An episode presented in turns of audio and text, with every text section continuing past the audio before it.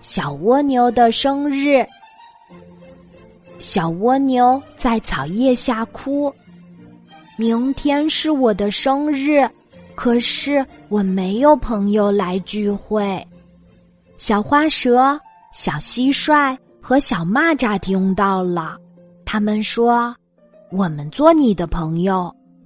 明天下午，我们就在前面那棵松树下聚会吧。”小蜗牛说：“明天下午，在那棵松树下。”好。我记住了。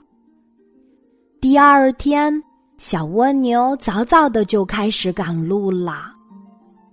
小蜗牛遇到了小花蛇，小花蛇说：“还早啊，现在才是上午呢。”小蜗牛说：“不早了，不早了。”小蜗牛又遇到了蟋蟀，蟋蟀说。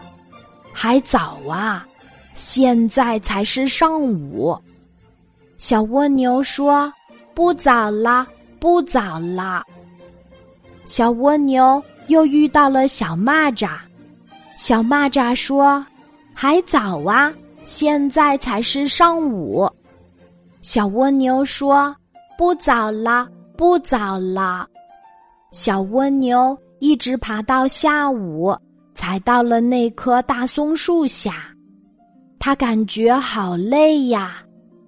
小花蛇、小蟋蟀、小蚂蚱都带着礼物来了。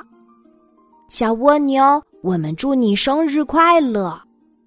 小蜗牛没有说话，原来他已经累得睡着了。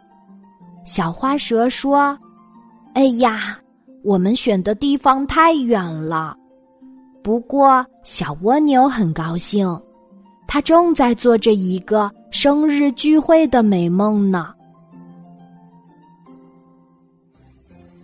今天的故事就讲到这里，记得在喜马拉雅 APP 搜索“晚安妈妈”，每天晚上八点，我都会在喜马拉雅等你，小宝贝，睡吧，晚安。